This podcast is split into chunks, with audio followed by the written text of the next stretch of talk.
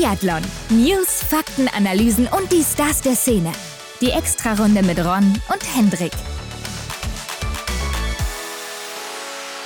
Herzlich willkommen zu einer neuen Extra-Runde. Wir sind zurück, Hendrik, am Montag, wie gewohnt, mit einem neuen Gast. Und diesmal ist es Johannes Donhauser. Yes. Johannes Donhauser ist schon zum zweiten Mal bei uns. Nein, zum dritten, Hendrik. Zum dritten Mal, ja, okay. Ich habe nur an das eine Mal gedacht. Aber genau, er ist schon ein bekannter Gast hier bei uns. Ja, und in der Zwischenzeit, da hat sich bei ihm einiges getan. Ja, er hat ja so diesen Weg bestritten von der Nachwuchshoffnung im DSV-Kader, ne, mit der großen Chance auf dem Weltcup, war in Finnland ja schon schon mal mit dabei. Bedeutet, er war bei der Quali dabei und hatte die Chance, sich für den Weltcup zu qualifizieren, durch seine guten deutschen Meisterschaften auch meistens. Und jetzt ging es aber dann im vergangenen Jahr und auch das Jahr davor schon zurück in den IBU Cup. Und jetzt, aktuell, ist er sogar komplett ohne Kaderstatus. Das heißt, so ein bisschen, der DSV setzt nicht mehr wirklich auf ihn. Er ist ja auch vor kurzem erst 29 geworden, also könnte vielleicht was dran sein, dass das Alter da auch eine Rolle spielt. Auf alle Fälle bricht jetzt so langsam seine letzte Chance an. Jetzt muss musste Leistung zeigen, ne? gerade auch in dem Alter. Klar hat das eine große Rolle dabei. Mhm. Da muss jetzt was kommen, ansonsten bist du auch im nächsten Jahr nicht mehr dabei und dann wird es wahrscheinlich auch mit den Behörden sehr eng. Und somit könnte das ja schon sein letztes Jahr als Biathlet jetzt sein. Ja, ist dann sicherlich ein komisches Gefühl, wenn es dann plötzlich ja vorbei ist, beziehungsweise vorbei sein könnte. Ne? Wenn man so, ich stelle mir das so vor, wenn man so den Abhang quasi sieht, aber vielleicht kriegt man noch die Kurve. Schauen wir mal, was daraus wird. Interessant ist natürlich, was er auch selber dazu sagt, ne? dass er jetzt kein Teil des Kaders mehr ist. Klar, empfindet er das als gerecht oder sieht er das anders als der DSV vielleicht auch? Mhm. Wie geht es jetzt auch weiter für ihn? Denn kein Kader bedeutet dann eben auch eventuell keine Förderung mehr von der Behörde, also kein Geld mehr auch im Monat. Und was will er denn jetzt tun, damit er diese Wende nochmal hinbekommt? Denn wir können ja schon mal verraten, dabei bleiben wird er erstmal, aber welche Hindernisse dann eben im Weg stehen, das verrät er uns gleich. Ja, also er will es nochmal angreifen und schauen wir mal, wo er dann im Endeffekt landet, ob wir ihn nochmal sehen. Auf jeden Fall gilt es jetzt für ihn nochmal ein dickes Ausrufezeichen zu setzen in der Vorbereitung, sodass er dann nochmal ja, das ein oder andere Auge vom Trainer bekommt und sich dann da vielleicht nochmal präsentieren darf. Also gleich dazu mehr mit Johannes Donhauser. Jetzt geht's erstmal in die News der Woche. Frisch gewachst. Komm, Ron, wir starten direkt hier mit dem Kracher aus dem deutschen Team. Die Vorbereitung, die ist seit drei Wochen im Gange und ja, das erste Trainingslager, das ist vorbei. Ne? In Herzogenaurach war das Team unterwegs bei Adidas.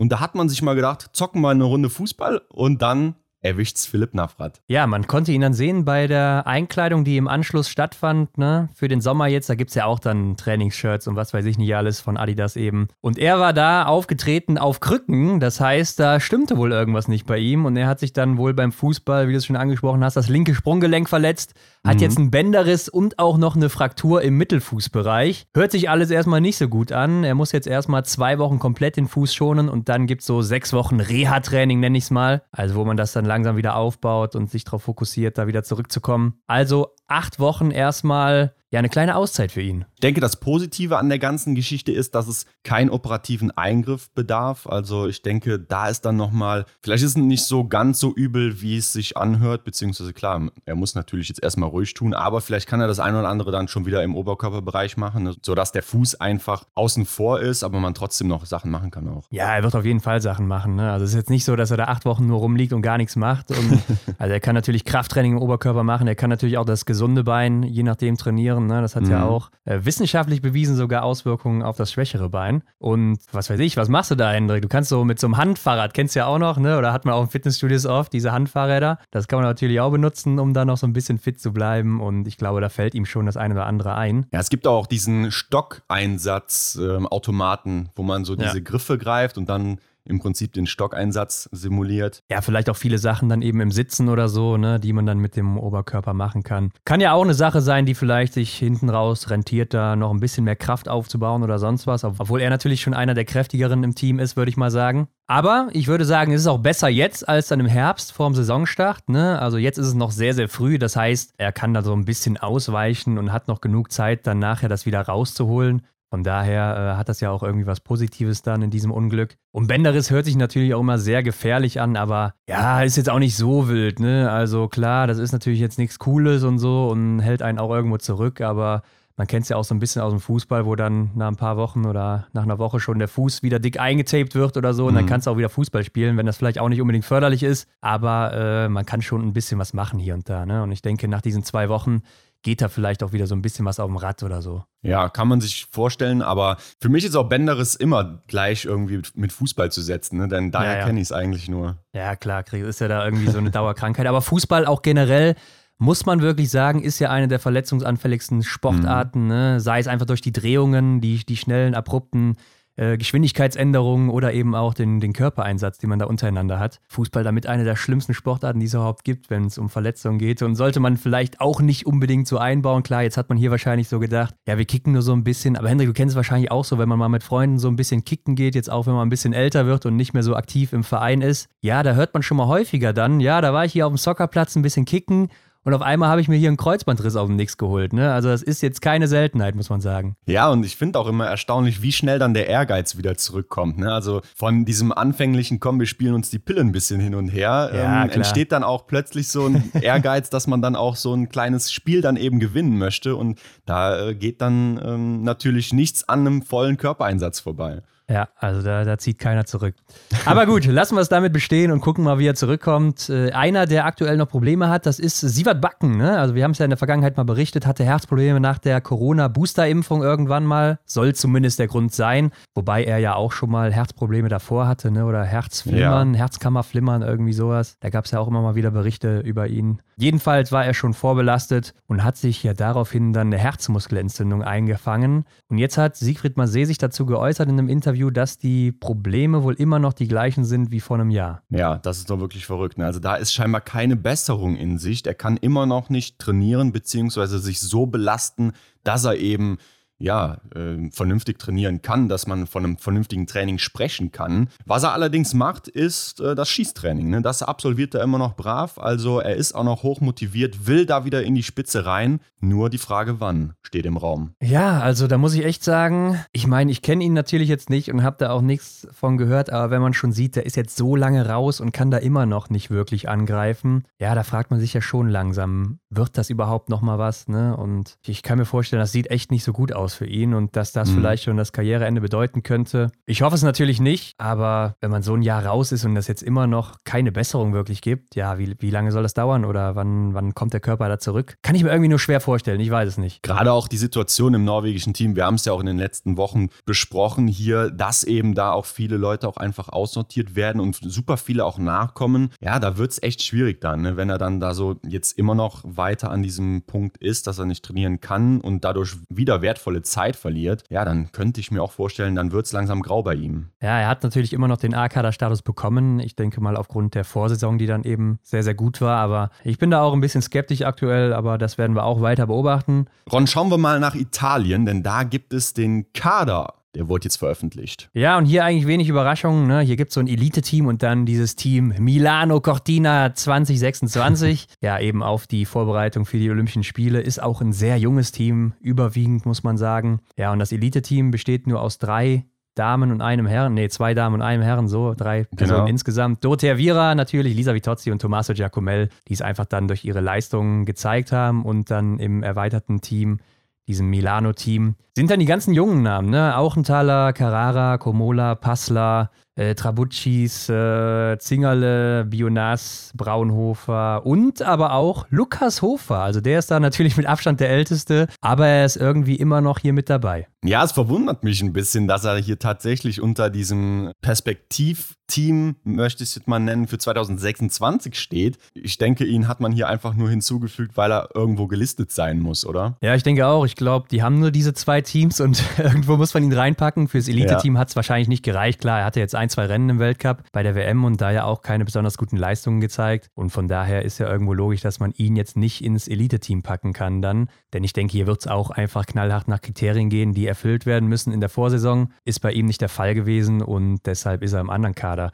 So, jetzt äh, könnte das aber ja heißen, dass er weitermacht. Weiß ich nicht. Er hat sich ja noch nicht wirklich dazu geäußert. Vielleicht wurde er einfach nur erstmal vorsichtshalber hier einsortiert, aber ist ja dann schon mal ein gutes Zeichen in diese Richtung, dass er erstmal weitermacht. Jetzt konnte ich wohl auch lesen, dass er erstmal beim ersten Trainingslager noch nicht dabei war. Ja, vielleicht geht er da auch so ein bisschen seinen eigenen Weg, einfach um noch genau auf seinen Körper hören zu können. Ja, vielleicht geht er auch wieder diesen Schwedenweg, dass er sich so ein bisschen mit den Schweden nochmal auseinandersetzt und da mittrainiert, hat ihm ja anscheinend sehr gut getan und er war ja angeblich vor der letzten Saison in einer sehr guten Verfassung, aber hat sich dann eben verletzt und vielleicht ist da auch immer noch ein bisschen was dran von dieser Verletzung bei ihm. Ansonsten aber auch Dorothea Viera trainiert weiter mit dem Herrenteam, wie das jetzt auch in der Vergangenheit schon der Fall war, hat sich ja mit ihr und Lisa Vitozzi so ein bisschen auseinandergelebt damals 2020, als Lisa Vitozzi da so ein paar Bomben gedroppt hat, ne? Ja.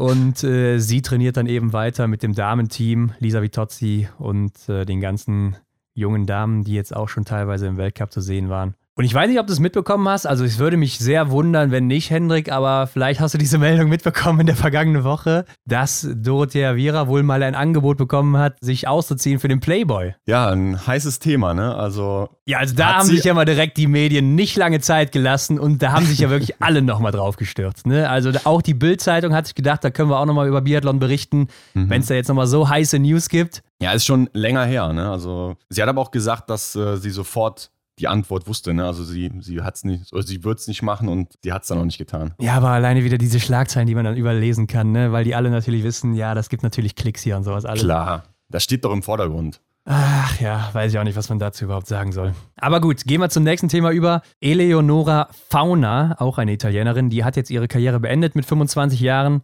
Mhm. Und Hendrik, die hat diesen Winter sogar noch den Sprint in Osabli im IBU Cup gewonnen. War auch dreimal im Weltcup aktiv, davon zwei Einzelrennen. Ja, und jetzt ist eben Schluss. Ja, aber das klingt doch erstmal recht positiv, dass sie vielleicht auch so eine kleine Zukunftshoffnung fürs italienische Team war. Denn die Trainer, die wollten sie ja auch in, in diesem Perspektivkader haben ne, für 2026. Ja, klar, aber man muss auch sagen, die Erfolge an sich waren sehr überschaubar im Biathlon. Also es war jetzt auch ihr einziger Podestplatz, Einzelpodestplatz. Mit 25 bist du jetzt auch nicht mehr die jüngste unbedingt. Und klar, die letzte Saison, wenn man sich das so ein bisschen anguckt, auch von den Laufzeiten, die hat schon in die richtige Richtung gezeigt. Da ging es so ein bisschen nach oben. Aber der Sprung vom IBU Cup in den Weltcup ist schon nochmal ein großer und da muss echt nochmal einiges passieren. Und sie hat wohl auch gesagt, dass sie nie so wirklich glücklich gewesen ist im Leistungssport. Und jetzt hat auch ihre Familie wohl vor kurzem kurzem ein Restaurant eröffnet und ihre zweite Leidenschaft, das ist das Kochen. Ja, und darauf will sie sich jetzt wohl fokussieren. Ja, fühle ich diese Leidenschaft, äh, mache ich auch ganz gerne. Okay. Aber klar, ich denke mal, wenn man sich selber da nicht mehr wohlfühlt, warum sollte man dann noch irgendwas erzwingen? Ne?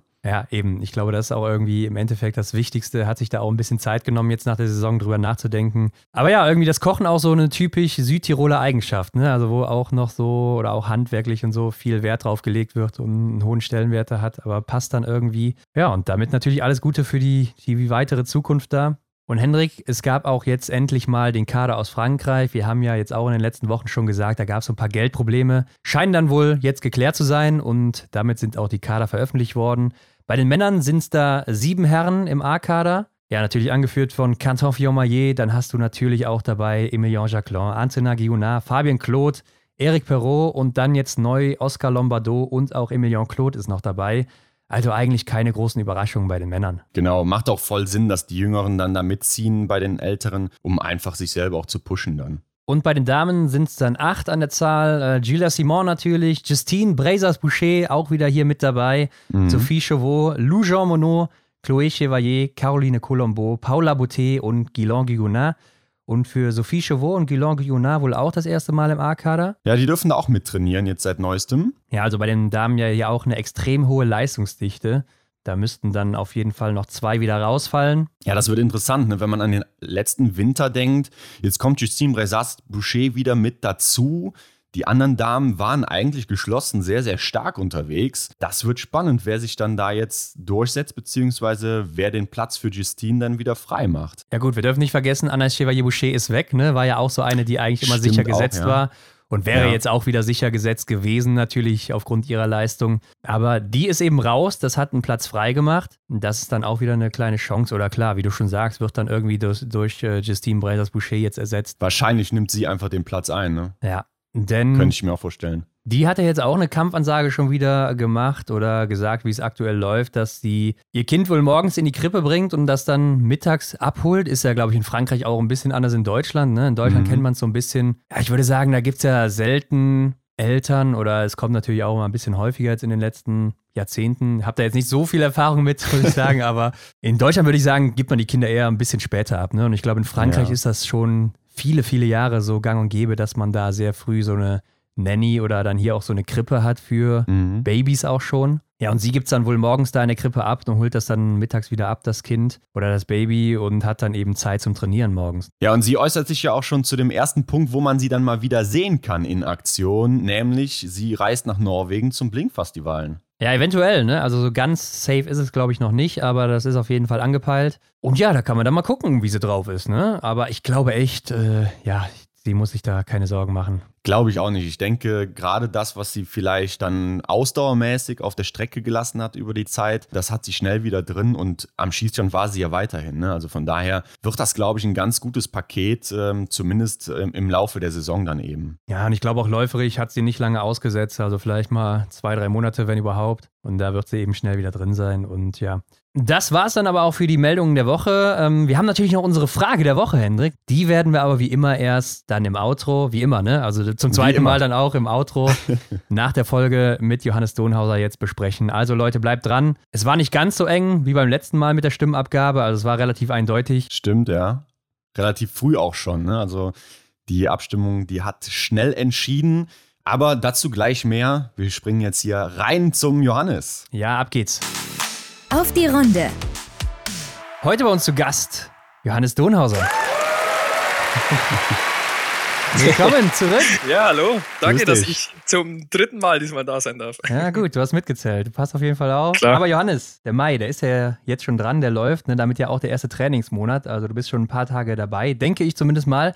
Wie bist du denn reingestartet in die neue Vorbereitungszeit? Ja, ich habe bis jetzt noch gar nicht so viel trainiert, ehrlich gesagt. Ähm, ich bin noch im Praktikum oder in der Hospitation. Bin ja fertig geworden letztes Jahr mit meiner Ausbildung bei der Polizei. Und wir müssen jedes Jahr so vier Wochen Hospitation im allgemeinen Schichtdienst machen. Und da bin ich noch dabei bis Ende der Woche. Genau, und dann, ich trainiere immer nur so zwischendrin, halt zwischen den Schichten. Ist jetzt aber auch nicht so tragisch, weil ich habe das Training ein bisschen verlängert hinten raus nach der Saison und habe das dann eben angepasst sozusagen. Ja, hört sich auf jeden Fall schon sehr interessant an. Da gehen wir gleich noch drauf ein. Wir haben natürlich im Vorfeld uns ein bisschen informiert, ne, was da bei dir bei der Polizei abgeht. Kannst du uns gleich ausführlich mal erklären. Aber Erzähl mal, wie sieht denn dann aktuell dein Tag so aus? Ja, genau. Also jetzt habe ich gerade zwei Tage frei, beziehungsweise das Schichtmodell schaut eben so aus. Wir starten mit Spätschicht, die geht von 13 bis 19 Uhr. Am nächsten Tag ist dann Frühschicht von 6 bis 13 Uhr und am gleichen Tag noch Nachtschicht von 19 bis 6 Uhr am nächsten Tag. Dann hat man aber eben an dem Tag, wo man aufhört, noch frei und dann zwei volle Tage und dann fängt man wieder am nächsten Tag um 13 Uhr an. Also man hat so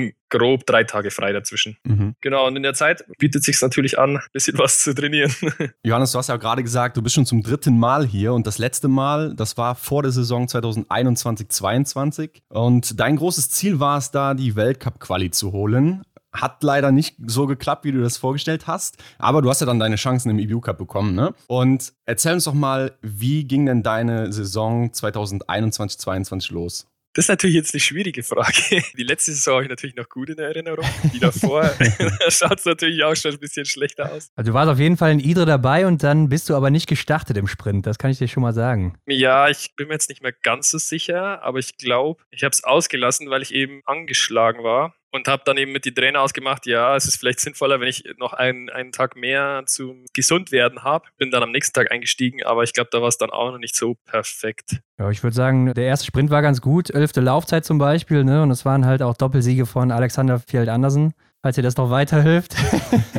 ah ja, doch, jetzt, jetzt kommt es wieder langsam. Ich bin ja, genau, wir sind ja da von äh, Mundio, soviel ich weiß, also von der Weltcup-Quali, die ich ja nicht mitgemacht habe, weil ich eben krank war. jetzt kommt es langsam wieder. Genau, Weltcup-Quali war ich eben, ja, bin ich krank geworden, habe dann nicht mitgemacht und habe dann eigentlich gehofft, dass ich bis zum EBU Cup wieder, wieder fit werde. Habe dann eben das erste Rennen noch ausgelassen und dann bin ich eingestiegen. Ging dann wirklich sogar am Anfang besser als gedacht. Hinten raus ist dann aber eher schlechter geworden, auch von der Gesundheit. Äh, also wäre es im Endeffekt schlauer gewesen, ich wäre gleich heimgeflogen. Danach ist man immer schlauer, gell? deswegen. Das hat sich dann irgendwie so die ganze Saison ein bisschen durchgezogen. Das war ja auch so das erste oder das erste Mal, dass ich krank war nach der Corona-Phase. Da ging es wahrscheinlich vielen so, dass sich die erste Krankheit äh, ziemlich lang gezogen hat. Ich habe das mit Sicherheit, ich glaube, sechs, sieben Wochen dann so immer so ein bisschen mitgezogen. Nie richtig hundertprozentig fit gewesen, was dann auch so ein bisschen die Saison versaut hat. Ja, ich, sehe auch, du warst dann noch in Schuschön und Obertiljach mit dabei, ne? Und dann war erstmal Pause für dich. Also warst dann zwischenzeitlich mal so einige Wochen weg vom Fenster, im IBU-Cup zumindest. Auch bei der Heim-EM am Aber warst du ja auch nicht am Start dann. Ähm, aber du kommst ja zum Abschluss dann wieder zurück in den IBU-Cup. Und da haben wir uns natürlich gefragt, wie hast du es denn da geschafft, dich wieder zurückzukämpfen, auch ins Team? In Obertiljach war es dann so, dass das, oh, ich weiß gar nicht, wer jetzt, ich glaube genau der Marco, Marco Groß und ich,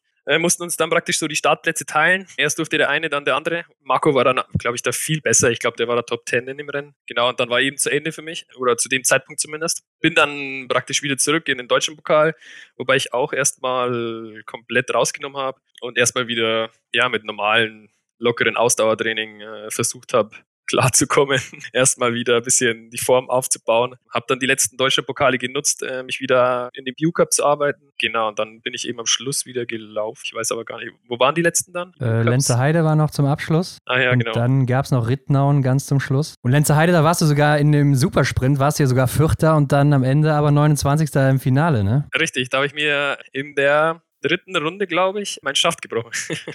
okay. ist total zerstört. Also er war irgendwie in drei oder vier Teile. Und dann habe ich eben äh, die letzten zwei Schießen mit einem Ersatzschaft geschossen. Da ging dann leider nicht mehr so viel. Ja, das sah man auch auf Instagram bei dir. Ne? Du hast da ein Bild geteilt von dem zerbrochenen Schaft. Was sind denn so die ersten Gedanken, die dir dann durch den Kopf gehen? Weil es ist ja eigentlich so, man kennt es ja, so das Baby eines Biathleten, oder? Die eigene Waffe, der Schaft, der so perfekt auf einen zugeschnitten ist. Ja, so das Baby ist klingt ganz gut. Das ist erstmal, also der Spurz war selber sehr unspektakulär. Mhm. Deswegen äh, hat es mich eher gewundert. Ich bin eigentlich nur so ein bisschen Ski ausgerutscht und dann am Arsch gelandet. Aber ich habe es dann schon ordentlich krachen hören. Ja, bin dann eben zum, also es war dann nicht mehr weit zum, zum Skistand. Es waren vielleicht noch 200 Meter oder so. Ich habe dann schon gemerkt, dass der kaputt war. Habe dann gleich die Hand gehoben am Stand. Habe dann auch relativ schnell einen Ersatzschaft bekommen. Also es ging alles recht, recht fix. Aber ja, der Wettkampf war natürlich dann vorbei. Ich glaube, ich habe dann drei, vier oder so geschossen, irgendwie sowas. Da kannst natürlich nicht mehr fahren mitlaufen, was schon ziemlich schade war. Und die nächsten Tage habe ich dann eben so ein bisschen versucht, den Ersatzschaft auf mich einzustellen. Habe dann zumindest mein System, also halt den Lauf und so weiter, umschrauben können und in den anderen Holzschaft reinmachen. Ein bisschen geholfen hat, aber top war es auch nicht. Das einzige Gute war, dass von der Schweiz, ich weiß nicht, ob ihr den noch kennt, Ilmar Heinecke, nee, war mal Trainer in Deutschland. Mhm. Genau, und der ist ähm, zufällig dann nach EBU Cup äh, Lenzerheide nach Oberhof gefahren zum Brisi. Dann konnte ich den gleich meinen Schaft mitgeben und äh, Sendel Peter ist, ist dann auf jeden Fall von Oberhof eben angereist zum letzten EBU Cup und hat dann meinen reparierten Schaft wieder mitgebracht. Und genau, dann konnte ich ja relativ schnell meinen Schaft wieder benutzen. Aber in Lenzerheide musst du komplett dann mit diesem Ersatzschaft schießen. Genau, ja, das war dann nicht so. das glaube ich, das kann ich mir vorstellen. Aber gut, dann lass uns diese Saison mal abhaken und lass uns doch mal über den letzten Sommer sprechen. 2022 ist ja auch schon wieder ein Jahr her, ne? Das war jetzt auch noch irgendwie dann letztes Jahr dein letztes Ausbildungsjahr bei der Polizei, ist das richtig? Richtig, ja. Und danach hast du dann frei. Ähm, wie bist denn du dann durch den Sommer 2022 gekommen? Ja, Sommer lief top. Alles also keine Verletzungen, keine größeren Krankheiten. Ja. Konnten wir nicht beschweren. Hatten auch einen guten Plan bis zum Winter. Wir wollten einfach, die Deutsche wurde ja vorher oft so als, ja, ist trotzdem als ich sage jetzt nicht Großereignis, aber halt Deutsche hat schon ein gewisses Ansehen mhm. gehabt, sage ich jetzt mal. Dann haben wir doch vielleicht eher ein bisschen mehr hintrainiert. Das war jetzt der Plan, dieses Jahr das eigentlich total oder letzte Saison total außer Acht zu lassen, die Deutsche aus dem Training herauszumachen. Denke ich, hat auch ganz gut funktioniert. Hat mich zwar nicht ganz so gut gefühlt bei der Deutschen, aber das war ja auch der Plan. Danach ging es dann wirklich auch gut weiter, konnten gut trainieren, auch im B-Kader bei den Lehrgängen. Es war wirklich top. Die Form zeigte dann auch wirklich steil nach oben Richtung Winter. Ja, und du warst ja auch B-Kader-Athlet, hast du gerade schon gesagt. Das heißt, du hast dann auch alle Lehrgänge mitgemacht, oder? Ja, richtig. Also ich glaube, ich habe wirklich alle mitgemacht. Es waren ja auch ein paar während der Ausbildung noch, aber normalerweise kriegen wir dann für, Aus äh, für so Lehrgänge auch immer frei, also Freistellungen, damit wir da ordentlich trainieren können. Deswegen glaube ich, habe ich alle Lehrgänge mitgemacht. Okay, und ich denke, ich lege mich nicht zu weit aus dem Fenster, wenn du das Ziel hattest, auch im, also Thema Weltcup war natürlich immer präsent bei dir, wahrscheinlich auch in der Vorbereitung. Und da ist ja auch immer wichtig, dass man sich dann mit den Größen, die da unterwegs sind, auch vielleicht vergleicht oder zumindest äh, Trainingseinheiten zusammen absolviert. Und das hast du ja auch schon mal in der Fang Vergangenheit getan. Ne? Mit Johannes Kühn zum Beispiel oder Philipp Navrat warst du ja öfters unterwegs im Training. Hattest du denn da auch schon mal das Gefühl, dass du dann mit denen mithalten kannst? Ja, auf jeden Fall. Also klar war es jetzt im Endeffekt gar nicht so krass viel letztes Jahr, wie wir zusammen trainiert haben.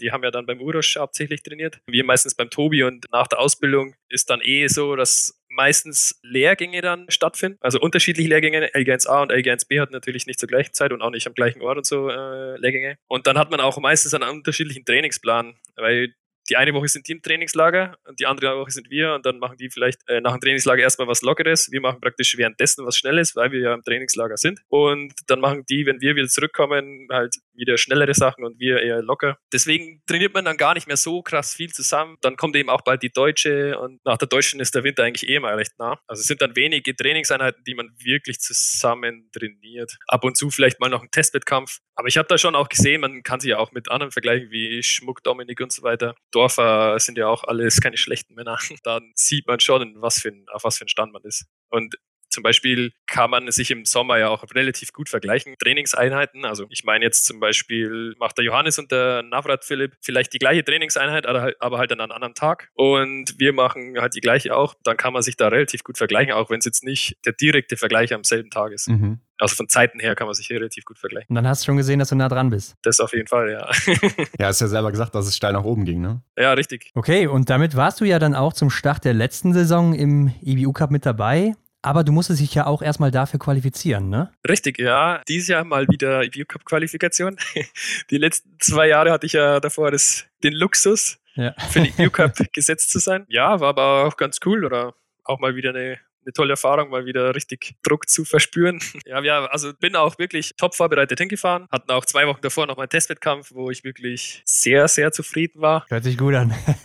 ja, dann bin ich da hingefahren und hatte dann leichte gesundheitliche Probleme, war dann zwischenzeitlich auch nochmal zu Hause. Hab dann aber entschieden, ich mache jetzt die Quali. Ging dann auch besser als erwartet. Zweimal Sprint hatten wir, hatte ich auch insgesamt viermal null, kein Fehler geschossen. Äh, allerdings war auch schon die Laufleistung dann nicht mehr so toll, ja, wie zwei Wochen davor. Aber aber eben, ich glaube, einen ersten und einen zweiten Platz hatte ich da hatte dann praktisch die Gesamtwertung für die Qualifikation gewonnen und damit den sicheren EBU Cup Platz gesichert. Ja, also es lief ganz gut für dich, kann man sagen. Und dann ging es los in Idre in Schweden. Also eigentlich sollte es ja in Norwegen schon schön losgehen, ne? Aber das wurde dann eben verlegt, weil äh, Schneemangel da herrschte zu der Zeit. Kurz davor, sage ich, äh, hatten sie Schneemangel, deswegen haben sie es eben abgesagt. Ja. Äh, als dann eigentlich der EBU Cup stattfinden hätte sollen. Stimmt, da kam äh, genau der Schnee, ne? War ja. genau, war, also da hatten sie dann richtig viel Schnee.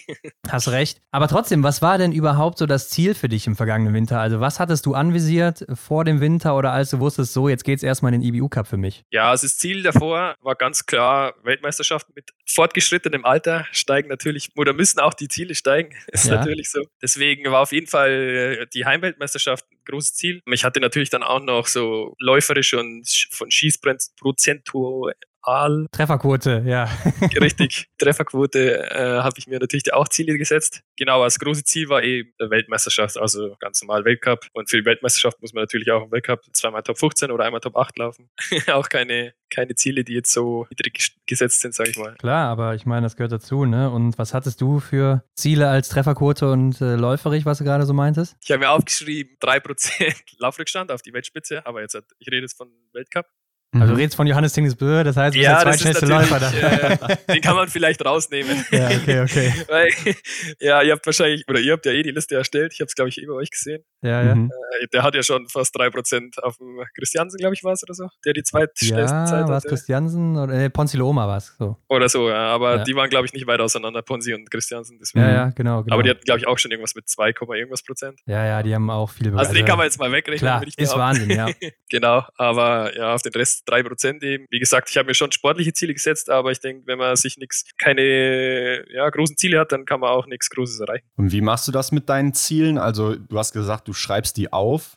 Hast du die dann immer präsent vor dir oder als Handynotiz oder wie machst du das? Man setzt sich ja, also das waren jetzt so die Saisonziele, ja, die am Ende halt rauskommen sollten. Zwischendrin äh, setzt man sich natürlich auch immer wieder kleinere Ziele jedes Training. Aber die großen Ziele, ja, die hängt man sich dann ja, an den Kühlschrank oder wo man sie halt gut sieht jeden Tag, dass man auch immer wieder daran erinnert wird, was man vorhat. Ja, macht auf jeden Fall Sinn. Lass uns zurück nach Idre kommen, denn ja, da gab es ja schon die erste Besonderheit eigentlich deiner Saison. Die ersten beiden Rennen, die hast du dann nicht ins Ziel gebracht. Ja, erzähl einfach mal, was war denn da los? Ja, also wie gesagt, Idre ist irgendwie nicht der Ort, der mir gut gesonnen ist oder wie auch immer. Und ich bin wieder gut und fit gewesen, äh, habe mich eigentlich auch gut gefühlt, war heiß auf die ersten Wettkämpfe, bin dann ordentlich gestartet, genau, und bin dann losgefahren und dann kommt irgendwann mal auf der Strecke auf so eine Abfahrt und in der Abfahrt kommt eine 180-Grad-Kurve.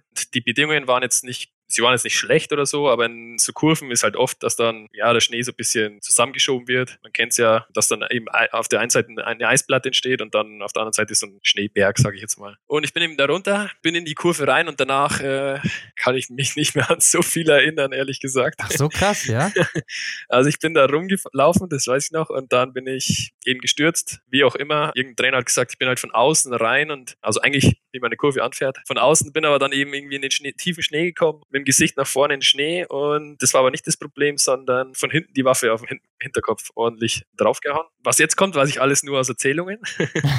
ja, weiß nichts mehr. Ich bin dann eben aufgestanden, habe dann noch einer Frau meine Brille, das weiß ich sogar noch, habe der meine Brille in die Hand gedrückt. Die wollte mir aufhelfen, weil ich anscheinend schon ein bisschen länger gebraucht habe. Bin dann aufgestanden, bin dann erstmal so ein bisschen benommen weitergelaufen anscheinend. Es war so 100 Meter weiter oben, also nach der Kurve ging es dann wieder bergauf. 100 Meter weiter oben ist dann der Felbrich Jens gestanden. Der wollte mir schon entgegenlaufen, zwecks steckt, falls einer gebrochen ist, aber hat dann gesehen, okay, das passt. Bei dem bin ich da vorbeigelaufen und habe dann irgendwie doch gesagt, äh, ich bin voll auf dem Kopf gelandet oder so. Aber wie gesagt, das, das weiß ich nicht mehr. Ja, bin dann die Runde fertig gelaufen, aber das war auch noch so ein Kilometer. Bin dann zum Schießen und beim Schießen war ich dann insgesamt, ich glaube, sechs Minuten. Da gibt's sechs so, Minuten? Wow.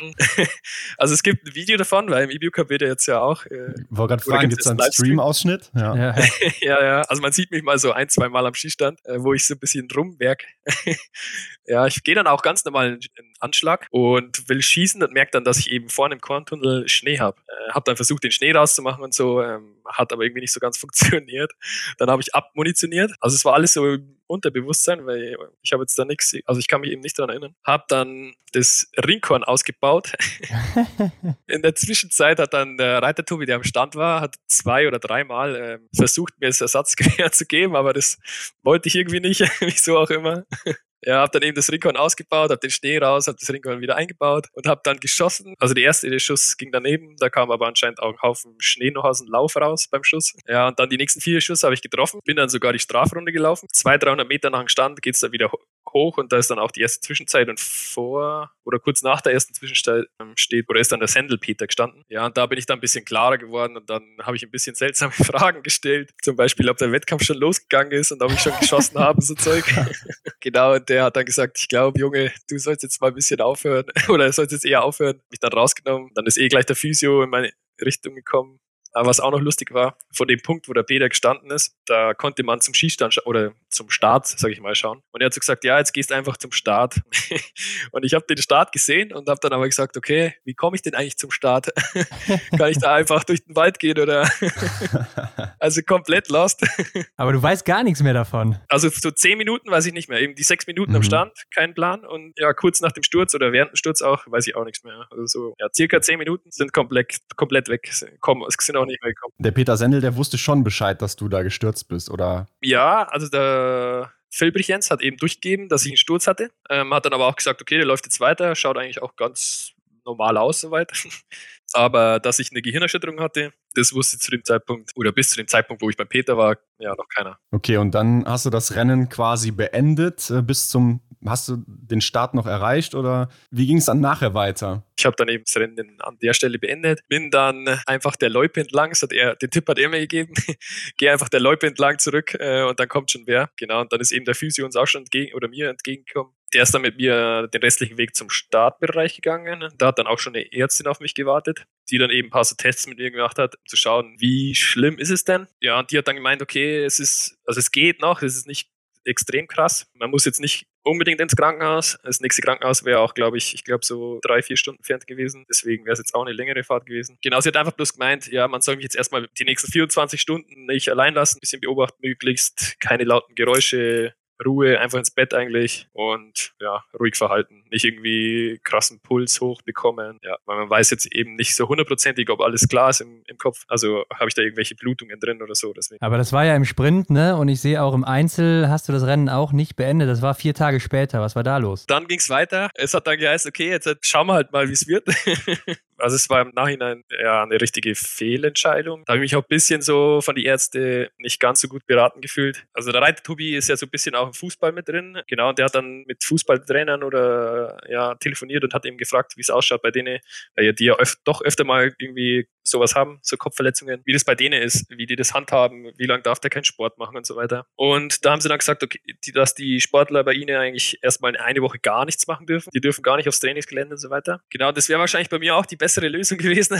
genau, mir wurde aber dann empfohlen, ja, wenn ich mich ganz gut fühle, dann könnte ich laufen. Ich müsste natürlich selber entscheiden. Als Sportler sagt man natürlich, okay, Mhm. Wenn jetzt nicht wirklich irgendwas wehtut und ich hatte dann auch keinen Kopf mehr, Kopfschmerz, äh, keinen Kopfschmerzen mehr oder ähnliches, dann habe ich es halt probiert. Im Endeffekt hätte ich es besser gefunden, wenn ein Arzt, der sich auch wirklich auskennt, sagt, okay, Junge, Kopf oder mit so Gehirnerschütterung ist eigentlich nicht zu spaßen. Du gehst jetzt raus und du läufst da gar, gar keinen Wettkampf mehr. Du läufst auch nächsten EBU Cup keinen Wettkampf, äh, sondern kommst erstmal wieder auf dein Leben klar und trainierst. Und wenn das dann passt, dann steigst du wieder ein. Ja, da habe ich mich so ein bisschen schlecht beraten gefühlt, ehrlich gesagt, im Nachhinein dann, weil ich habe mich natürlich dann auch ein bisschen äh, informiert und so Gehirnerschütterungen können natürlich auch langfristige Auswirkungen haben. Ja, aber jetzt mal abgesehen davon, warst du danach ja dann in Ritnauen wieder dabei und auch auf der Pokeljuka noch. Wie zufrieden warst du da mit deiner Leistung bis jetzt Ende Pokeljuka, sage ich mal? Also Rittenauern war es eben auch noch so der Fall. Also da hätte ich wahrscheinlich, oder da wäre es natürlich auch noch besser gewesen, aus oder nicht teilzunehmen dran. Aber ja, ich habe mich da eben auch schon wieder ganz gut gefühlt und es gab jetzt auch keine Einwände für die Ärzte. Ich war dann auch daheim nochmal im MRT und da hat dann auch alles gepasst. Deswegen haben wir dann auch gesagt, okay, dann gehen wir das mal so an. Rittenauern war dann, ja, ich habe mich körperlich nicht so geil gefühlt und es war auch immer so ein bisschen, okay, den einen Tag ging es läuferisch ganz gut, den einen Tag wieder eher schlechter, also nicht so, ja, normalerweise sagt man oder ist es halt so, man, klar hat man mal gute oder mal schlechte Tage, aber das war einfach, der Unterschied war einfach zu krass da irgendwie. Genau deswegen war Rittenauern auch noch nicht wirklich toll. Genau, und dann Fukiuka konnte ich ja dann mal Elfter werden, glaube ich. Und da habe ich dann eigentlich gedacht, okay, jetzt jetzt läuft es wieder ganz gut. Ja, und dann ging es ja zur Europameisterschaft. Gute Überleitung, genau. Lenzer Heide stand an und du warst dabei. Es waren ja auch übrigens deine ersten Europameisterschaften überhaupt. Ich denke, da hat man sicherlich besondere Erwartungen vorab. Wie sah es da bei dir aus? Ja, klar. Also ich bin jetzt äh, wie zu jedem anderen Wettkampf nicht hingefahren, um daran teilzunehmen. Mhm. Ja. Eben auch mit dem Wissen, dass im Pugliuka ja 10. Platz jetzt nicht so schlecht war, bin ich auch schon hingefahren und hatte auch Bock drauf, mal hier einen rauszuhauen. ja, und dann ging es eben los mit dem Einzel. Der ging dann eben schon mal nicht so gut los. da hat ja Philipp Navrak, glaube ich, die beste Laufzeit gehabt und ich weiß gar nicht, wie viele Minuten ich von ihm bekommen habe, aber es waren auf jeden Fall zu viele. Ja, ich sehe gerade, deine beste Platzierung war ein 38. Platz in der Verfolgung. Hast du denn dann auch, vielleicht auch allgemein gesprochen jetzt, bei dem Event gemerkt, dass das Feld einfach nochmal stärker war als im normalen EBU Cup? Ja, es gab zumindest auch Sieger, die ja vorher auch EBU Cup gelaufen sind. Das Sörem zum Beispiel, der hat da mal gut abgeräumt.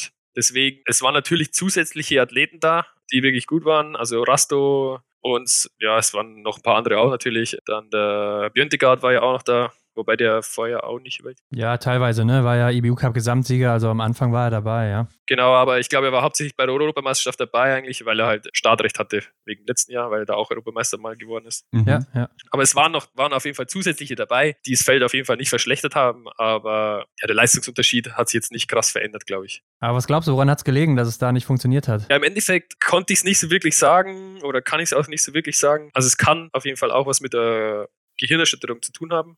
Ja. Mhm eben, dass man äh, das eine Woche oder die eine Woche gut ist und die nächste wieder schlecht. Man hat da eben so Auf und Abs. Das kann sich auch länger ziehen eben. Deswegen kann es daran gelegen haben. Sicher kann ich es nicht sagen, aber auf jeden Fall habe ich mich da bei weitem nicht so gut gefühlt wie auf der Puckluka. Danach war ja die Saison für dich dann auch beendet, ne? Also hast du damit schon gerechnet oder hast du auch als fair empfunden, dass es für dich dann vorbei war? Ja, ich habe natürlich gewusst, weil es auch im Vorhinein geheißen hat, wenn jemand jetzt nicht ganz so gut ist, ja. was ich in dem Fall war, der muss dann raus, weil eben das Simon Kaiser ja nicht bei der Europameisterschaft dabei war. Ah, bin ich mir jetzt gar nicht sicher. Nee, nicht der Simon, der Simon war dabei, sorry. Simon ja. war dabei, aber es hat geheißen, dass der Freddy Madersbacher in Obertiljach einen Einsatz bekommt. Genau, weil der eben äh, im deutschen Pokal jetzt immer recht gut war oder zu der Zeit eben recht gut war. Also es musste einer raus. Nee, du hast recht. Simon war, Simon Kaiser war auch nicht mit dabei. War auch nicht dabei? Nee. Ja, gut, dann, dann war es doch der also es hat auf jeden Fall geheißen, dass eben ein Jüngerer nach der Europameisterschaft wieder in die, ins EBU Cup Team darf, wer es auch ja. immer jetzt war. und dass eben einer von uns raus muss. Und ja, klar, wenn ich der Schlechteste bin, dann, dann ist es so. Ich hatte dann ehrlich gesagt auch ein ziemliches Down. Hatte dann auch so ein bisschen im Hintergrund, weil ich eben vor der Saison gesagt habe, okay, ich will es jetzt nochmal wissen. Mhm. Ja. Aber wenn es nicht klappt, dann wird es wahrscheinlich meine letzte Saison gewesen sein. Deswegen habe ich da ziemlich viel investiert und war dann da zu dem Zeitpunkt ziemlich, ja, ziemlich im Tief weil ich eben gemerkt habe, okay, jetzt, jetzt läuft es nicht und egal was ich mache, es kommt auch irgendwie im Moment nicht wieder. Dann denkt man natürlich schon auch über das Nachdenken, äh, über das Aufhören nach. Also es ist ganz klar, vor allem klar, wenn ich jetzt 22 wäre, dann wahrscheinlich nicht, aber in meinem Alter halt schon. Ja. ja, aber du hast dich ja offensichtlich dagegen entschieden, aufzuhören. Ja, ich habe mir dann auf Zeit gegeben und wollte dann auch nichts ja, im Effekt entscheiden, weil klar, wenn man so down ist, hat man schnell mal irgendeine Entscheidung getroffen. Ja. Ob die dann halt richtig ist, ist wieder die andere Frage. Deswegen habe ich gesagt, okay, ich nehme jetzt erstmal ein bisschen Abstand von dem Ganzen und schaue dann, wenn ich Bock drauf habe, dann mache ich weiter und wenn nicht, dann, dann lasse ich es sein. Und im Endeffekt bin ich ja dann am Ende von der Saison nochmal Alpencup auch gelaufen auf der Pogica und habe dann auch schon gemerkt, okay, zu dem Zeitpunkt, das macht Bock, aber so richtig, so richtig gerade auch noch nicht.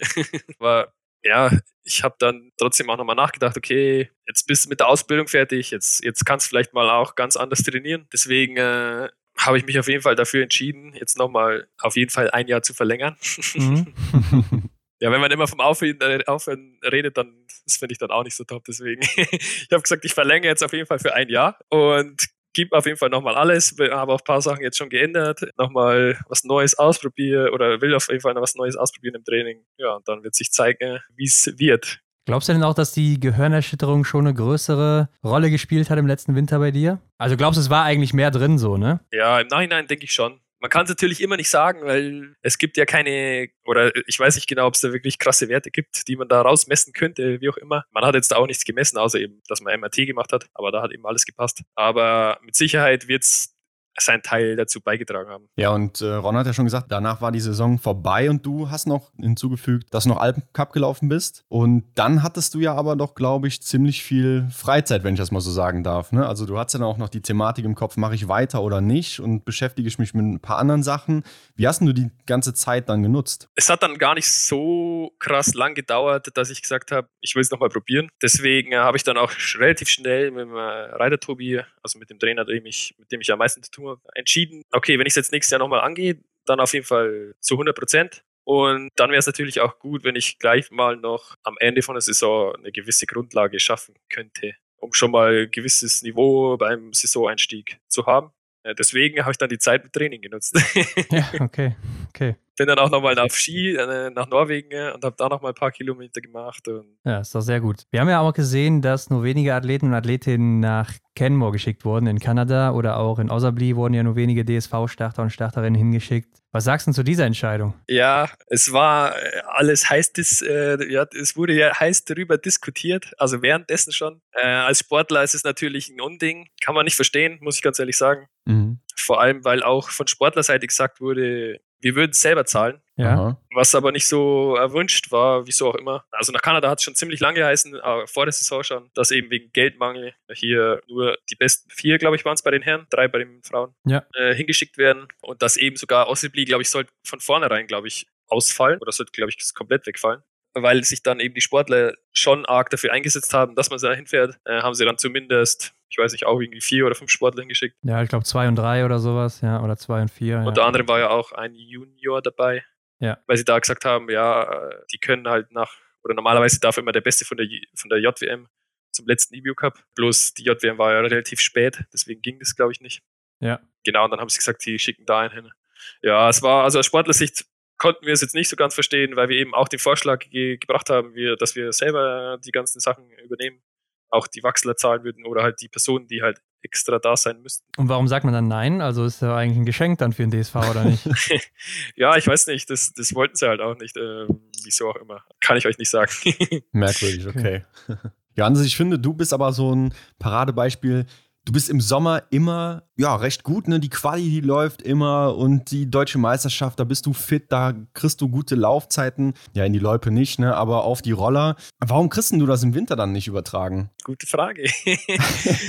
nee, mit dem Gedanken äh, habe ich mich natürlich sehr beschäftigt jetzt äh, während der freien Zeit. Habe da schon auch ein paar, paar Sachen, die ich eben jetzt halt ändern werde oder auch schon geändert habe. Will die angehen, ob es dann die richtigen, die richtigen Stellen oder die richtigen Schrauben sind, an denen ich da drehe, äh, wird sich dann zeigen. Aber ja, ich werde auf jeden Fall nochmal was verändern, weil ich denke zumindest, dass Richtung Winter vielleicht auch der mentale Aspekt da ziemlich ähm, reinspricht, zumindest mittlerweile, weil es mhm. jetzt sich auch doch schon einige oder ja, einige Jahre zieht. Da werde ich nochmal einiges probieren und mal schauen, ob es dann funktioniert. Also du legst alles in die Waagschale, ich merke das schon. Ähm, aber da kommen wir gleich nochmal drauf zurück. Jetzt hast du gerade schon mental angesprochen und du hast uns ja auch mal erzählt, du arbeitest ja mit einem Mentaltrainer zusammen oder hast es zumindest mal. Ne? Hast dann auch erzählt, du machst es ähnlich wie Stühler Holm Lagreit, der auch so die Rennen vorher nochmal visualisiert und die durchgeht. Hat sich da irgendwas äh, verändert bei dir in der Zusammenarbeit oder gibt es das noch? Also ich werde jetzt dieses Jahr, also ab einem gewissen Zeitpunkt ist es ja mehr so,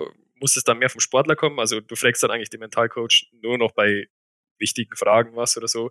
weil im Endeffekt musst es ja du mit dir selber ausmachen. Ich werde jetzt aber dieses Jahr wahrscheinlich nochmal, oder nicht wahrscheinlich, sondern ich werde den Mentaltrainer wechseln, einfach um nochmal neuen Inputs bekommen, ähm, neue Denkweise vielleicht, wie man da rangeht und dann mal schauen, wie es mit dem Neuen funktioniert.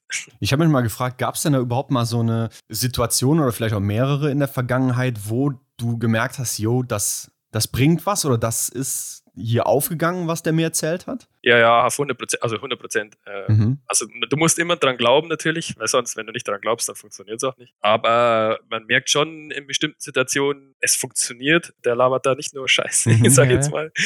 Ja. ja, äh, und es ist natürlich, wenn du, ich sage mal, wenn du in dem Moment, wo du fit bist und weißt, du bist fit, dann funktioniert auch alles. Mhm. Dann äh, brauchst du eigentlich auch keinen kein Mentaltrainer, weil du bist dann selbst von dir so überzeugt, dann weißt du, okay, das läuft.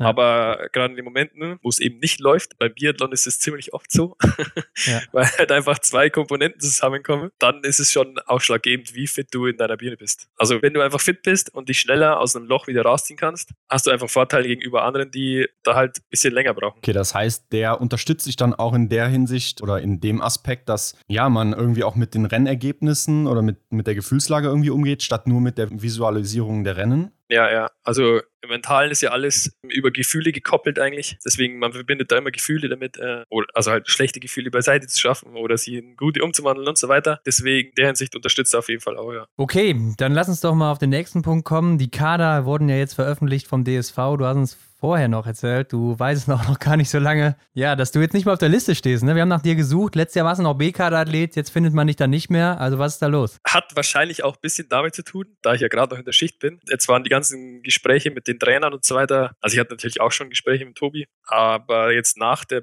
Bekanntgabe vom DSV hatte ich eben noch kein richtiges Gespräch mit denen und die anderen hatten eben schon so ein bisschen Trainingseinweisung und so weiter. Und da hatte ich aber immer Schicht, deswegen war ich da jetzt nicht vorhanden oder nicht da vorhanden schon, aber äh, mir wurde zumindest gesagt, dass ich eben nicht in Kader bin, aber damit habe ich eh schon gerechnet. Bin aber eigentlich fast fest davon ausgegangen, dass ich zumindest EK habe, weil die ganzen Athleten, die jetzt im EK sind, die waren jetzt im direkten Vergleich im Winter eigentlich nicht besser sie sind halt jünger. Das ist halt der Vorteil von denen.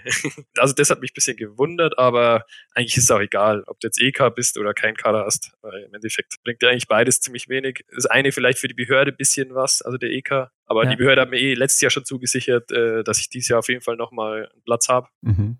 Deswegen macht es jetzt in meinem oder für mich nichts aus, ob ich jetzt EK oder nichts bin. Ja, aber wer jetzt zugehört hat, wir haben eben über die Europameisterschaft gesprochen, über deine vielen EBU-Cup-Renneinsätze. Der wird sich vielleicht fragen jetzt, ja, wie kann das überhaupt sein, dass du dann komplett raus bist, obwohl du ja eine gute Saison in dem Sinne halt abgeliefert hast? Ja, gut würde ich es jetzt nicht bezeichnen.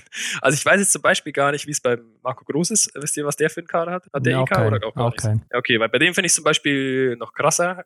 Ja, stimmt. weil der hat ja wirklich eine gute Saison hingelegt, hätte eventuell ja. sogar Top 10 laufen können, also Gesamtwertung Top 10, wenn er in Kanada dabei gewesen wäre. Das finde ich vielleicht noch krasser äh, als bei mir. Aber wie gesagt, ich glaube auch, B-Kader hat jetzt auch dieses Jahr bis zur Deutschen, ich glaube auch keine wirklichen Lehrgänge. Ich glaube halt in Leipzig da die LDU-Untersuchung. Aber ansonsten glaube ich gar keine richtigen Lehrgänge und ich so viel ich weiß, kann man sich bei der Deutschen auch wieder praktisch in die LG1B dazu qualifizieren. Also es zählt jetzt nichts für den Winter, aber man kann sich zumindest da rein qualifizieren. Und dann hat man eigentlich bis jetzt oder bis zur Deutschen eh nicht so viel, wenn man jetzt in der LG1B ist oder halt nicht. Okay, man merkt schon, dann findest du es gar nicht so, also es juckt dich gerade gar nicht so sehr, oder? Habe ich das Gefühl? Ey, es ist, also dass ich in der LG1A komme, ist, war von vornherein klar. Ja. Und ich habe mich eigentlich fest damit abgefunden, dass ich auch nicht in der LG1B bin. Und das finde ich jetzt auch nicht schlimm, weil dann kann ich auch mein eigenes Ding so ein bisschen machen. Bin da an niemanden gebunden, wirklich. Ja, Deswegen. Der einzige Nachteil ist wahrscheinlich, du kriegst keinen Anzug, oder? Keinen neuen Anzug, der jetzt kommt. ja, ich weiß jetzt eben nicht, wie das ist dann, wenn man sich Also ich weiß nicht hundertprozentig, ob sich alle Herren bei der Deutschen die LGNSB äh, qualifizieren können, also alle, die nicht Kader sind, ja. oder nur die EK-Leute, da bin ich mir jetzt nicht hundertprozentig sicher, weil ich eben die Gespräche jetzt nicht miterlebt habe. Aber wenn man sich dazu qualifizieren kann, dann besteht auf jeden Fall eh noch die Möglichkeit. Aber wenn nicht, ist ja, also ich muss ja, oder ich, ich will ja mit der E Weltcup laufen. und im Weltcup, wenn man läuft, dann bekommt man schon so einen Anzug. Also. und ich habe ja noch ein paar Klamotten aus den letzten Jahren und dann rennt man halt mit dem Alten rum. Das ist dann auch nicht so tragisch. Okay.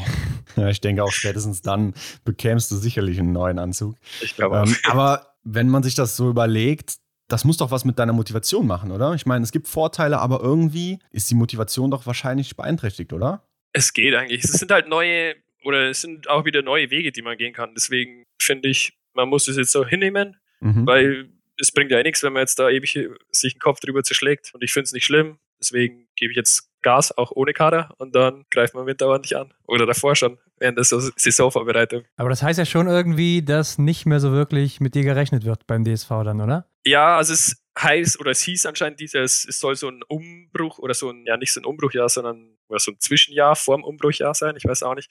Sie wollen auf jeden Fall mehr die Jüngeren fördern. Ich glaube zu wissen, also es ist halt alles so ich habe das jetzt auch nur von, von Sportlerkollegen gehört, deswegen sind die Informationen vielleicht nicht hundertprozentig richtig, aber, oder mir wurde zumindest gesagt, dass eben dieses Jahr zwei U25 im IBU Cup dabei sein sollen. Letztes, war, letztes Jahr war ja einer fix gesetzt, ja. sage ich mal. Und dieses Jahr, glaube ich, sollen es zwei sein. Und vier sind ja schon, oder vier sind ja eigentlich schon im IBU Cup gesetzt, aus der LGNSA. Da ist ja nur der Simon U25, glaube ich. Ja, das stimmt. Deswegen äh, wären eigentlich für U5 oder für Ü25 eigentlich nur noch ein Platz frei. Ja, das Ziel ist sowieso, dass sich da rein zu qualifizieren. Und okay, okay, na gut, äh, dann lass uns weiter gucken. Äh, du hast gesagt, deine Ausbildung bei der Polizei ist fertig. Jetzt hast du aber irgendwie vier Wochen Schichtdienst, meintest du zu uns. Wie kann das jetzt sein? Passt doch gar nicht zusammen, oder? ja, es passt nicht, also es passt wirklich nicht so zusammen, aber ja, es geht schon mal. Also wie gesagt, es ist auf jeden Fall mal eine Abwechslung. Man bekommt auch mal seinen Kopf ein bisschen was anderes rein. Äh, ist auch nicht verkehrt, finde ich man erlebt auf jeden Fall was, sage ich. das heißt, du bist noch angestellt bei der Polizei und hast da jetzt auch immer wieder Verpflichtungen oder ist das jetzt nur diese vier Wochen und dann kann sich auf Training konzentrieren? Nee, es sind jetzt eben, wenn man fertig geworden ist, äh, sind es nur diese vier Wochen. Also okay. in Bayern zumindest. Also ich bin ja bei der mhm. Bayerischen Polizei. Ich glaube beim Simon Kaiser zum Beispiel, der ist in Thüringen, bei denen ist es ein bisschen strenger. Die mhm. müssen, ich glaube, immer halt von den ersten drei, vier Jahren, wo sie fertig sind, dann, ich glaube, jedes Jahr sogar drei Monate machen. Oh, krass, ja. Die können sich, glaube ich, aber aussuchen. Also, sie müssen jetzt nicht einen Schichtdienst machen, sondern können es auch ganz normalen Tagdienst irgendwo machen. Ja. Aber das sind vier Wochen natürlich entspannt. Äh, es gibt natürlich Behörden, wo das noch entspannter ist. Aber die bayerische Polizei sagt halt, sie wollen auch, dass wir ein bisschen in dem Job drin bleiben, den wir später vielleicht mal machen. Und ich sag mal so, vier Wochen, äh, also in den restlichen Jahr vergisst man auf jeden Fall auch ordentlich was. Ja. Deswegen sind vier Wochen schon okay. Wenn man dann einmal wieder raus ist aus der ganzen Geschichte. Also du hast einen ganz normalen Arbeitsalltag, so wie das wahrscheinlich jeder Zuhörende da draußen kennt. Und wie planst du dann dein Training? Ja, wie gesagt, ich habe meinen Trainingseinstieg, meinen richtigen ja eh erst äh, ab nächste Woche eigentlich okay. geplant. Deswegen äh, ist mein Training jetzt momentan so, wenn es geht, trainiere ich einfach in der Gruppe mit. Die haben jetzt aber diese Woche auch und die letzten Wochen jetzt auch noch nicht so viel zusammen trainiert. Die sind auch so ein bisschen einsteigen, haben, glaube ich, diese Woche so eine Vorgabe, sie sollen, ich glaube, so 15 oder 17 Stunden machen oder sowas. Das aber halt meistens selbstständig. Wenn es passt, dann bin ich einfach dabei, wenn mal Schießen ist oder so, wenn es sich von der Schicht gerade ausgeht. Und ansonsten schreiben wir uns einfach mal zusammen, gehen irgendwie Radfahren, laufen, wie auch immer. Also da gerade ist noch so, ich kann machen, auf was ich Lust habe.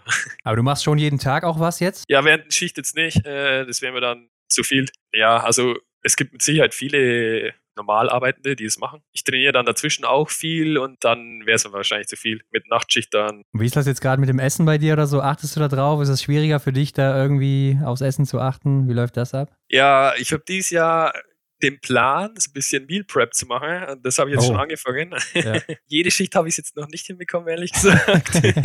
ja, ich habe es jetzt auf jeden Fall schon ein paar Mal gemacht und dann ist es auch kein Stress. Also wirklich, da hat man gar keinen Stress. Du nimmst dein Essen mit äh, in die Arbeit ja. und danach hast du auch gleich was zu Hause, wenn es ist. Also keine schlechte Ernährung auf jeden Fall. Genau, Vorbereitung ist da alles. Ne? Aber bei Schichtarbeit, ja, da graut es wahrscheinlich dem einen oder anderen. Ne? Und gerade bei Leistungssportlern, da müsste man doch denken, ja, ist nicht so cool für deinen Schlafrhythmus, oder? Äh, nee, das auf keinen Fall.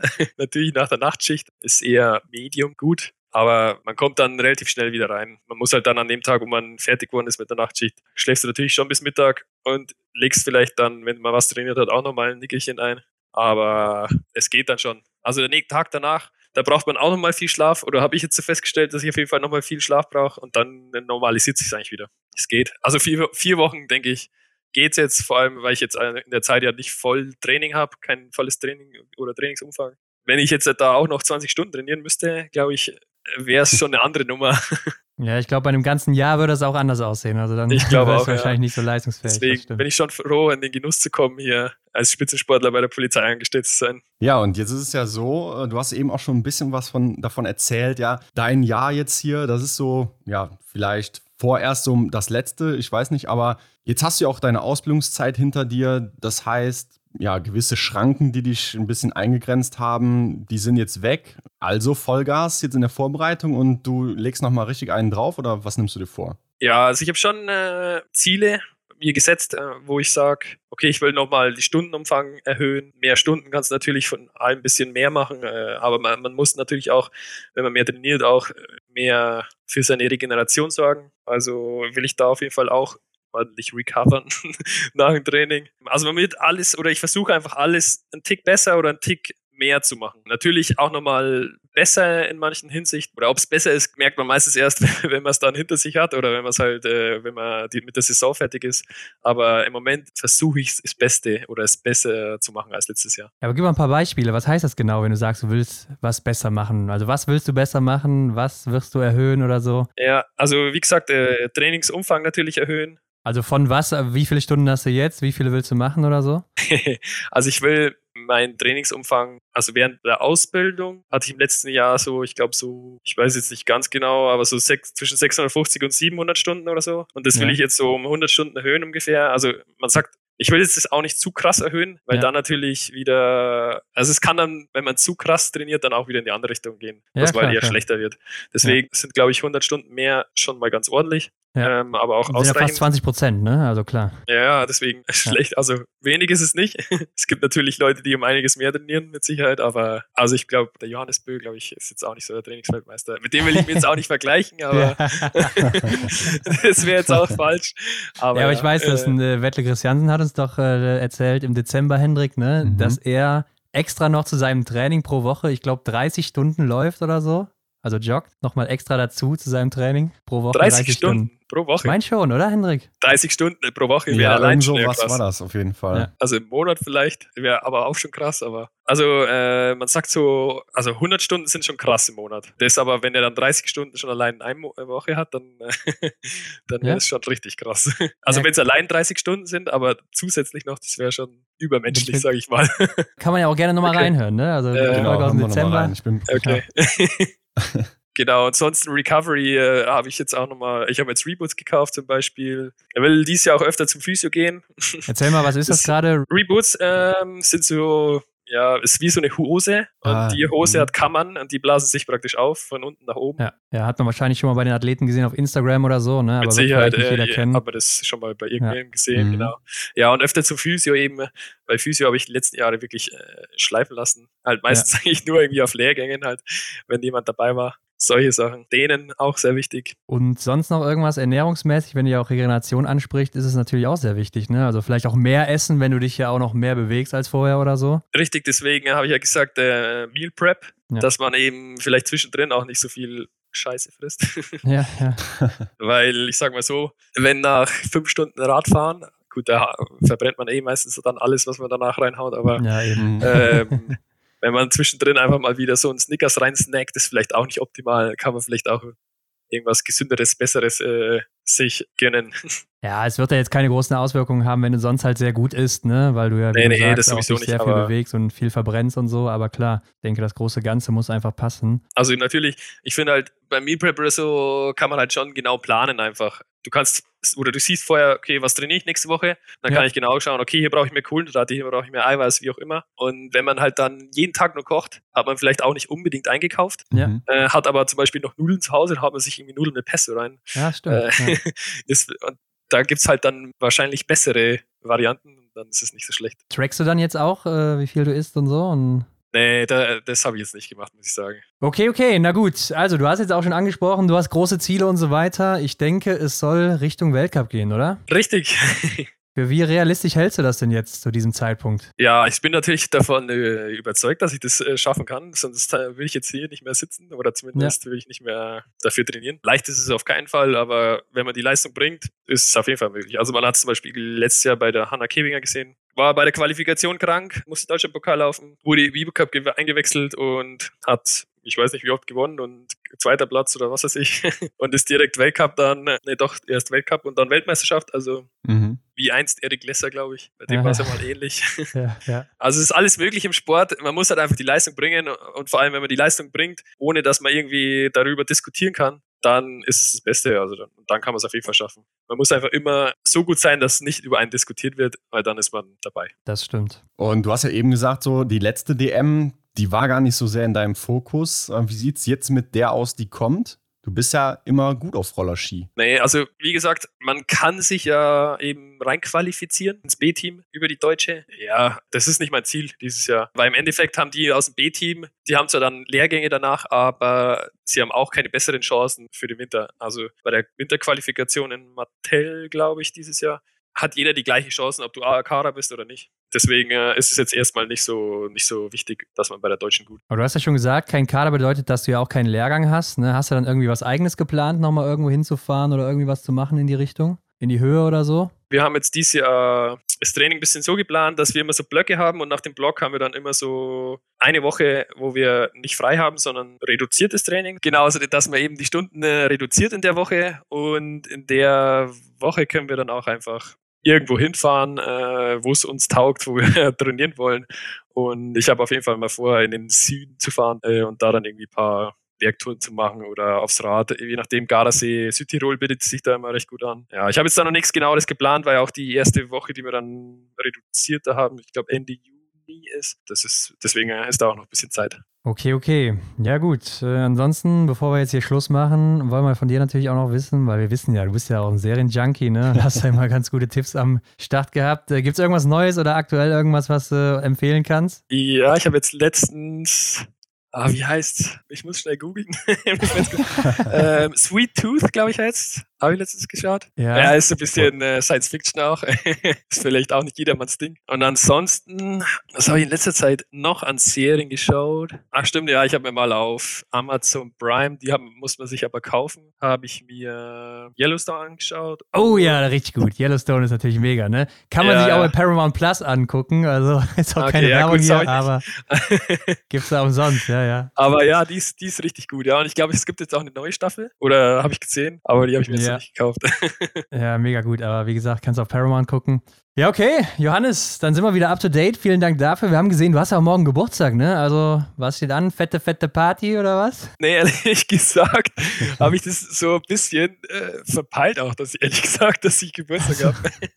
ja, ähm, aber es ist, ne? ja, ja, aber es ist auch nicht groß irgendwas geplant. Vielleicht gehen wir irgendwie Kaffee trinken oder so. Nächstes Jahr schmeiße ich dann eine richtig große Party, denke ich, äh, wenn dann der Dreier kommt.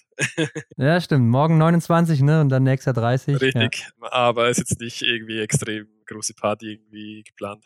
Gut, dass wir dich nochmal darauf hingewiesen haben, dass morgen dein Geburtstag ja, ist. Ja, vielen Dank für alles. Ich bin mal gespannt, wie es dann läuft, ne? ob das funktioniert mit deinem Ansatz, da jetzt mehr zu machen und alles vielleicht ein bisschen effizienter oder besser auch zu machen. Ja, mal gucken, wie das dann im Winter, spätestens bei der Quali wahrscheinlich Früchte tragen wird. Ne? Und ja, ich wünsche dir auf jeden Fall alles Gute dafür. Ähm, sag doch unseren Zuhörenden noch gerne, wo können sie dir folgen, wo können sie dich finden? Ja, klar, gerne. Natürlich Instagram, mein, einfach mein Name, Johannes Donhauser.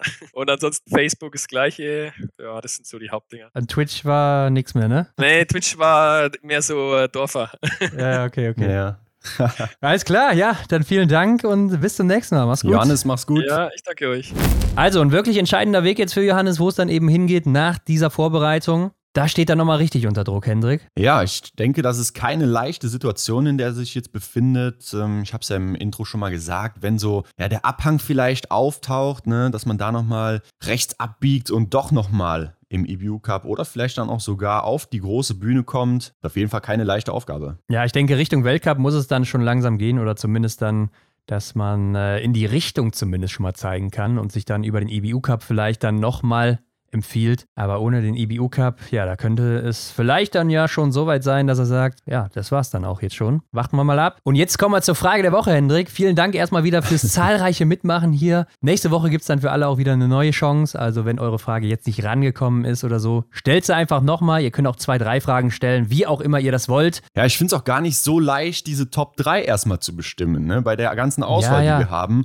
Also haut da gerne weiter in die Tasten, das macht viel Spaß und ähm, mal schauen, was die nächsten Top 3 sind. Aber erstmal die Frage der Woche. Die Frage der Woche ist geworden, wie entscheidet ihr, mit wem ihr eine Folge macht? Ja, das ist eine schöne Frage. Ja, und die kann man so einfach auch gar nicht beantworten. Ne? Also es ist ja sehr, sehr unterschiedlich. Wir gucken natürlich dann immer mal nach so einer Saison oder auch dann eben, wenn aktuelle Ereignisse wie jetzt bei Johannes passiert sind, dass er nicht im DSV-Kader ist, gibt das auch genug Futter dann vielleicht für eine Folge mit 45, 60 Minuten? Macht das auch äh, Sinn, das zu füllen. Ne? Also es bringt ja auch nichts, wenn man hier einfach äh, über irgendwie Gott und die Welt redet und das hat überhaupt keinen Sinn und gar keinen Mehrwert. Dann macht es am Ende auch für uns keinen Spaß und für euch macht es keinen Spaß, sich das anzuhören. Also da überlegen wir schon immer, macht das aktuell Sinn oder eben nicht? Ist da viel passiert? Und vielleicht, wenn es mal bei Athleten, Athletinnen so gar nicht gelaufen ist, wird es am Ende zu negativ oder so. Und das, das wollen wir natürlich auch nicht haben. Ne? Aber grundsätzlich überlegen wir, äh, mit wem würden wir uns gerne unterhalten und dann schreiben wir die Leute auch einfach auf Instagram an. Ne? Ja, gucken natürlich auch, was wir so cool oder interessant finden würden, weil ich glaube, das steckt natürlich dann auch an, wenn das dann interessant für uns ist und man das vielleicht auch raushört, dass ihr dann da draußen auch merkt, ja, da steckt auch so eine gewisse Leidenschaft mit drin und das wird jetzt hier nicht einfach so runtergespult, ne? Das ist uns irgendwie immer wichtig. Denn ich glaube, wenn du es einfach so, so runterratterst, so ohne Gefühl und Emotion und Hauptsache man hat was oder so,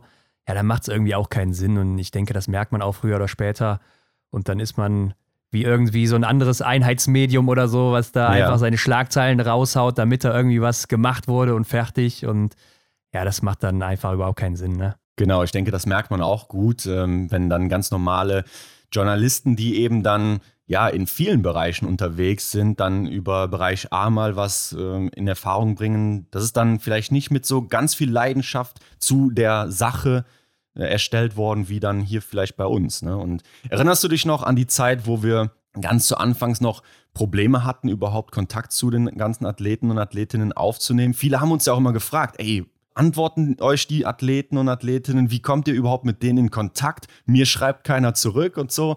Und das war ja schon echt schwierig, da überhaupt mal in den Instagram-Hauptordner der Nachrichten bei denen zu kommen. Ne? Ja, klar, wenn du einen anschreibst, dann bist du ja erstmal in diesem Spam-Ordner oder sowas und da muss man da mhm. aktiv reingucken, damit man äh, diese Nachricht lesen kann.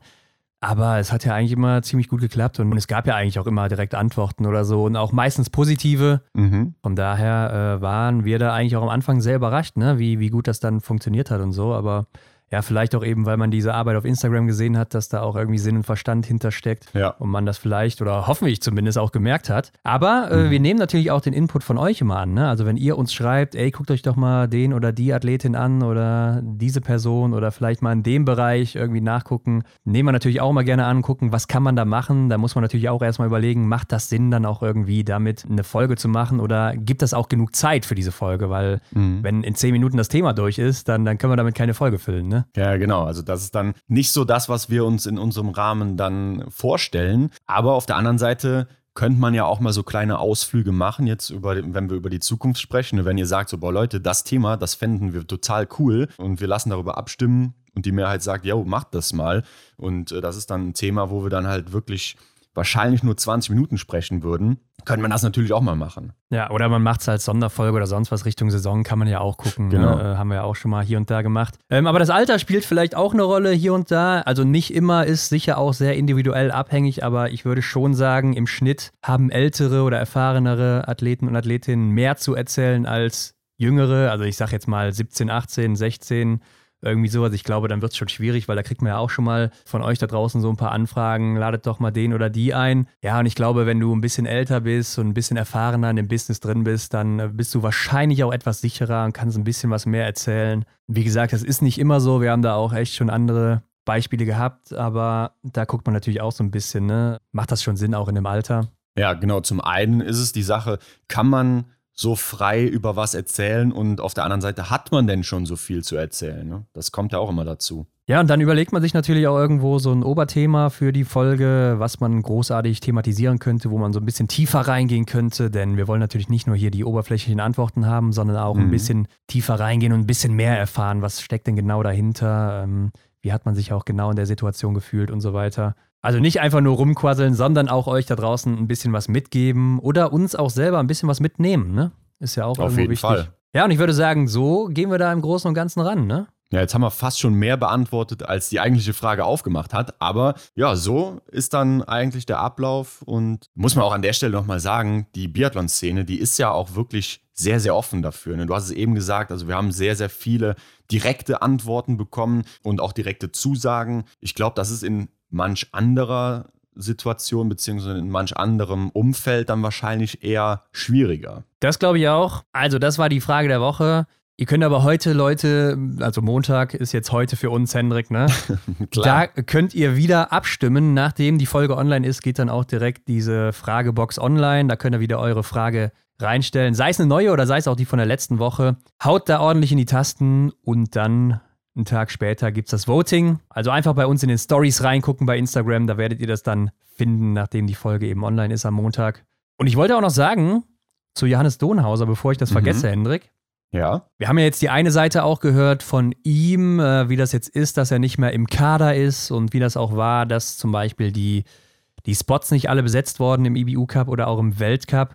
Und das war natürlich jetzt seine Sicht. Wir werden uns in den nächsten Wochen, das können wir schon mal verraten, in den, ja, in zwei Wochen werden wir uns auch mal eine andere Position da anhören aus dem DSV, ne? Mhm. Was da genau los ist. Also, damit wir auch beide Seiten mal so ein bisschen beleuchten können. Stimmt, das passt jetzt gut zusammen, ja. Genau, aber dazu dann in zwei Wochen mehr. Ja, aber ansonsten schreibt uns auch gerne wieder Feedback oder was auch immer ihr hören, sehen wollt. Keine Ahnung, unter die Folge, unter das Folgenbild ähm, oder auch gerne privat bei Instagram oder per Mail. Ihr werdet da schon euren Weg finden. Hinweise zu Johannes und zu uns findet ihr wie immer in den Show Notes und dann abonniert uns doch bei Spotify, iTunes oder wo auch immer ihr das hört. Lasst fünf Sterne da, klickt hier die Glocke an, ne, damit ihr keine Folge mehr verpasst und teilt das auch überall. Ja, und wenn ihr das getan habt, dann äh, sehen wir uns oder hören uns in der nächsten Woche wieder. Und wir bleiben in Deutschland? Ja, wir bleiben in Deutschland. Und gehen in den A-Kader rein. Ja, ich denke, da gibt es einige, die dann da in Frage kommen. Aber seid gespannt, wem wir hier zu Gast haben. Bis dahin eine gute Woche. Ja, könnt ihr ein bisschen am Ausschlussverfahren machen. Ne? Sind dann nur, glaube ich, 17 Personen aktuell. Also habt eine gute Woche. Bis nächste Woche und ciao. Ciao. Das war die Extra-Runde mit Ron und Hendrik für diese Woche. Neue Folgen gibt es jeden Montag, überall, wo es Podcasts gibt.